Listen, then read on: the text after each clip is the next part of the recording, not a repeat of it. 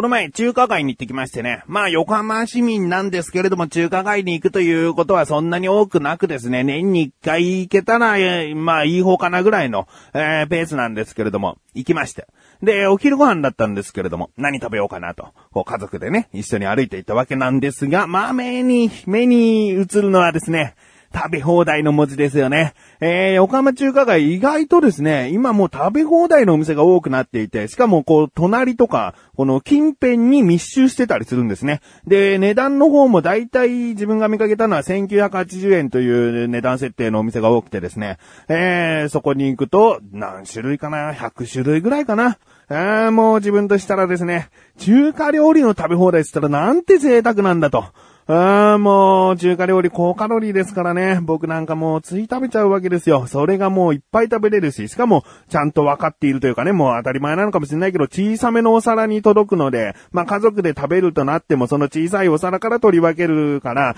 まあ、二口、三口ぐらいでね、えー食べ終わっちゃうんだけども、違う料理が食べれるという。うーん、でですね、まあ、僕が行ったお店がたまたまそうなのかもしれないけど、中国人というか外国の方がやっていたのかな？うん、そういう人が多いようなお店で、で、フロアの店員さんも、なんかはっきりと日本語で喋れるような感じではなかったんですね。えー、だけど、まあ、番号で注文すると。ね。やっぱり日本語で聞き取りづらかったり、聞き間違えちゃったりすることがあるせいか、そのメニューには番号が振られていても、じゃあこの31番と、はい、31番、えー、54番と、54番っていうね、もう確認の仕方が確かなわけですよね。番号だし、向こうも番号で言ってくれるから聞き取りやすい。うん。で、もうこれもこれも食べたいっつってね、結構頼んだわけですよ。で、お店はですね、お昼時ということもあって、並んでる人がいるぐらい混んでました。あーんで、その、食べ放題なんだけど、自分としてちょっとね、こう、うーん、不服じゃないんだけど、なんつうんだろうな。もう少しこう、便利を求めてしまう、この現代ならではの贅沢なんですけれども、いちいちこう店員さんを呼ばないとこう、注文できないんですよね。食べ放題だと、例えばバイキング形式だと自分の好きなタイミングで取りに行けるし、えー他にもこう、電子パッドでね、メニューを選んでこれとこれを追加注文つって、で、もう、送信みたいなことをすればもう厨房の方で、えーそれが行って、店員さんが持ってきてくれるとかね。そういう、その店舗の良さというか、そういうものが食べ放題にはあってほしいなと僕は思っちゃうわけですよ。あだけど、その、食べ放題のお店はいちいちこうちょっとね、店員さんを呼ばなきゃいけない。しかもボタンで呼ぶんじゃなくて直接呼ばなきゃいけない。ボタンがないから。あすいません、つってね。えーもうバタバタバタバタしてるわけですよ、混んでるから。フロアもね。で、すいません、つって。みんなこう呼ぶから、もうその辺効率悪いんじゃないかなってね、若干思ってるんだけどね。もう少しこう、うまく、えーその、なんだ、注文パッドみたいのが搭載されてればね、その人件費も抑えられるんじゃないかな、なんつうね、余計なお世話なことを考えたりもしてですね。えーいろいろこう追加注文もしていたんですが、その、いろいろ食べてる中で、そこ、あんかけ焼きそばが来たんですね。で、僕、あんかけ焼きそば頼んでないわけですよ。家族に聞いても、頼んでないって言うんですよ。だから、すいませんってまたね、こう、店員さん呼んで、で、このあんかけ焼きそば頼んでないと思うんですよねって言って、あ、すいません、みたいな感じでそのお皿を下げてもらってね。で、まあ、まだその間に食べれるもの食べてて、で、しばらくしたら、追加注文したものがまたドサッと来たんですけれども、その中にまたあんかけ焼きそばが入ってるんですよ。で、さっきのじゃないんですよ。作り直したかのようにまた、再度あんかけ焼きそばが来てるんですね。うん、で、まあ、また来たよ、あんかけ焼きそば。頼んだ？この番号何？頼んだよ頼んでないよねつって。だけどもう、またね、店員さんをいちいち呼ぶのもめんどくさいし、店員さんとしてももう、めんどくさいんじゃないかなと。で、他のお客さんの注文だった場合、もうそこで怒られりゃいいやと思っちゃって、えーもう、だから、もう食べちゃうっつって。で、食べたんですね。で、しばらくしたら、なんかね、細切り牛肉の玉ねぎ炒めみたいな、なんかそういったものもですね、なんか届いて、いや、これ頼んでないよね。頼んでない。つって。で、いいよ、もう食べちゃおう。つって。で、また食べちゃって。で、本当はね、店員さんに言って注文してないですよ。つって、じゃあ、確認して、他のテーブルのお客さんだったつって、他のテーブルに置くことがいいのかもしれないけど、やっぱフロアバタバタしてるしね。店員さんもあんまり呼ぶないよ、ぐらいのね。そんなことで呼ぶなよぐらいのオーラを感じるわけですよ。え印象があるわけですよ。だからもう食べちゃうっつって。で、食べちゃって。で、デザートもですね、いっぱい食べてですね。いや、すごくですね、初中華街食べ放題、中華料理食べ放題だったんですけれどもね、満足でしたね。えー、でね、その、一週間後ね、まあ、あの、ついこの前の日曜日なんですけれどもね、あの、息子がずっとしたクリスマス会の、その、演技をしたんですね。うーんと、劇。劇をしたんですね。で、それがうまくできたら焼肉が食べたいなんていうね、贅沢なことを言うようになったもんでね。でもまあいいよっつって、焼肉行ったんですよ。で、その焼肉というのがね、これまた食べ放題でしてね、えー、2週連続食べ放題をね、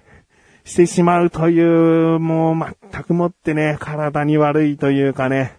えー、痩せる気ないんじゃないかというね、ことを思わせてしまいますけれどもね、別にね、あのー、まあ、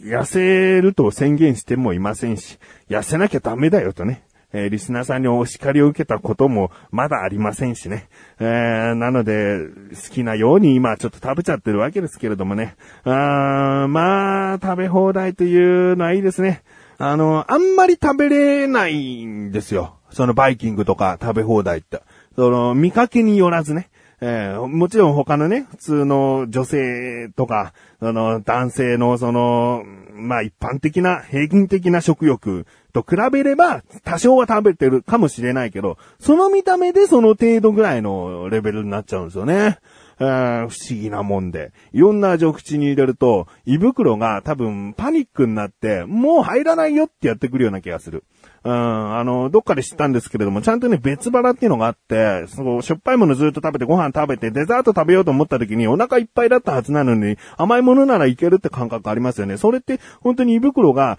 こう脳に働きかけて胃袋がこうスペースを空けるんですって。こう甘いものいけるよ、ぐらいの。甘いものだったらいいよ、ぐらいの。で、胃袋がスペースを空けるから、あ、全然デザートは食べれるっていう感覚になるらしいんですね。だから食べ放題になると、それがもう、なんつうんだろうな、その、えー、胃袋が、胃袋がとか脳がもうごちゃごちゃになっちゃって。いやいや、もう、もう何ど、どうスペースを空けていいのかわかんないし、もう満腹、もう、もうやめて、もうやめて、意味わかんないからやめてっていう、そのなんかね、満腹感がね、僕は出ちゃうのかなっていうね。えー、気がしましたね。えー、ということで、次は和食の食べ放題なんつうのも行ってみたいなと思っている自分がお送りします。菊池のなかなか好調心。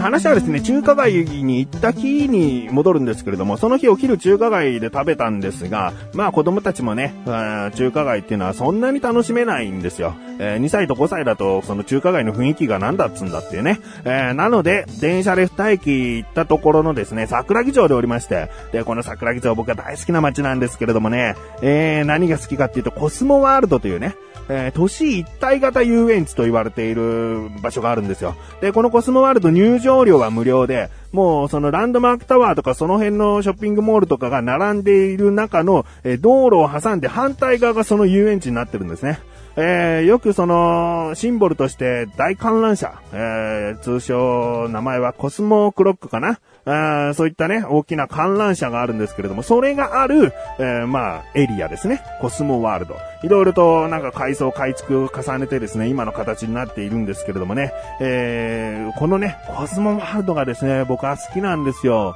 あの、乗り物に乗ることがもちろん好きでもあるんだけども、まあ入場料が無料なだけあって、結構な値段、うん、まあ1000円しないけどね、だいたい平均的に500円前後なんだけども、まあ一回乗るのにそれぐらい取られるってことで、そんなに多くは乗らないですよ。うん、だけど、一つだけ何乗りたいって言われたら絶対に選ぶのが、スーパープラネットなんですね。えー、これもコスモワールド行ったことのある方、もしくは桜木町に行ったことがある方はね、知ってるかもしれないけどね、このスーパープラネットという乗り物が僕は好きで、で、どういう乗り物かというと、その、足を伸ばして座るんですね。で、その足を伸ばして座ったものに、まずは、こう、まっすぐ進んでいくんですね。だけどそれが円形になってるから、ぐるぐる回る感じ。だけど、だんだんだんだん角度がついていくんです。で、最大角度までになるとちっちゃな観覧車あれっていうぐらいの、ほぼ垂直に近い状態になるんですね。それがだんだんだんだんこう角度がついていく。で、これ最終的に、ほぼ、まあ、85度、80度ぐらいなのかな、えー、それぐらいになったら、またゆっくりゆっくりこう倒れて元に戻って、で、普通に水平に、えー、戻って終わりっていうね、スーパープラネットなんですけれどもね。これ何が面白いかっていうと、やっぱりこの無重力感。え浮遊感というかね、遠心力で吹き飛ばされそう感、えーそれがですね、楽しいんですけれども、すごいね、ジェットコースターと比べて安全なんですね。なんかこう足を伸ばして座るっていうのが、半個室的な感じになって、で、面白いのが荷物っていうのは、その乗り物に乗る前にどっかロッカーに入れるとかじゃなくて、手で持ってていいんです。膝の上に置いてていいんです。えじゃあ、その観覧車的に垂直になった時に荷物落ちちゃう可能性ないと思うかもしれないけど、その、だんだんだんだん速度が速くなって遠心力がついてるから、もう手を離しても大丈夫なぐらい持っていかれてるんですよ。G で。遠心力で持っていかれてるわけですよ。その感覚がね、すんごいね、たまらないの。ああ。だってジェットコースターで言えば、こうぐるぐる回るレーンがずっと続くようなもんですからね。もうそれがもう何回、何周してんのかな ?100 周してるって言ってもいいのかな？いや100周はしてないから、まあ、7、80周ぐらいはしてると思うよ。うん。だ、だから、下手なジェットコースターよりも全然長く、えー体感できるし、そのね、安全性もある。なんか吹き飛ばされても半個室だから、こう、周りがズタズタになって多少の骨折はするけれども、打ちどころが悪くて死亡とまではいかないんじゃないかなとかね。えーなんかね、そういう安心感もね、どこかにあってね、えーすごく乗り心地がいいんですよね。えーでですね、これね、僕、出来たての頃にもね、乗っているわけですよ。だから過去に5、6回は乗ってるんですね。で、一番最近、その日以外に乗ったのいつかなと思い返してみると、だいたいね、5、6年前ぐらいに乗ったんですよ。で、それはもともと専門学校が一緒だった同級生と桜木町でこう遊んだ後に、キクちゃん乗っちゃおうぜつって、乗りで乗って、ああ、やっぱりスーパープラネット楽しいなっていうのが最後だったんですね。えーで、それ今回また乗った時にですね、このね、なんつうのかな、その、小さい頃から、小さい頃っていうか、中学生ぐらいの頃からずっと乗ってきてる、そのスーパープラネット。ね、今までとはね、違った。何が違ったって別に改良されたわけじゃないと思うの。その、もちろんそのなんかデザイン的な、そのペイント的なところは変わっていってるんだけども、その中身は、え仕組みは変わってないと思うの。だけど僕が変わってるから。何が変わったか。その遠心力でぐらーっと持っていかれてる時に、ほっぺとか体の脂肪や肉がすんごい遠心力で押さえつけてくんだね、体を。この感覚前回になかった僕はこんなにも肉と脂肪がついたかっていうね、成長知れたよ。あー、だからね、このスーパープラネットをね、また次に乗るときはね、俺、なんか前よりも軽いって思ったら痩せたし、うわ、もう、もう、胸が苦しいってなったら太りすぎたし、あー、なんかね、そういう成長を図る機会でもあるね。だから僕はこの横浜市民としてね、この、あの、コスモワールドに行ったら、スーパープラネット極力乗っていきたいなと思っております。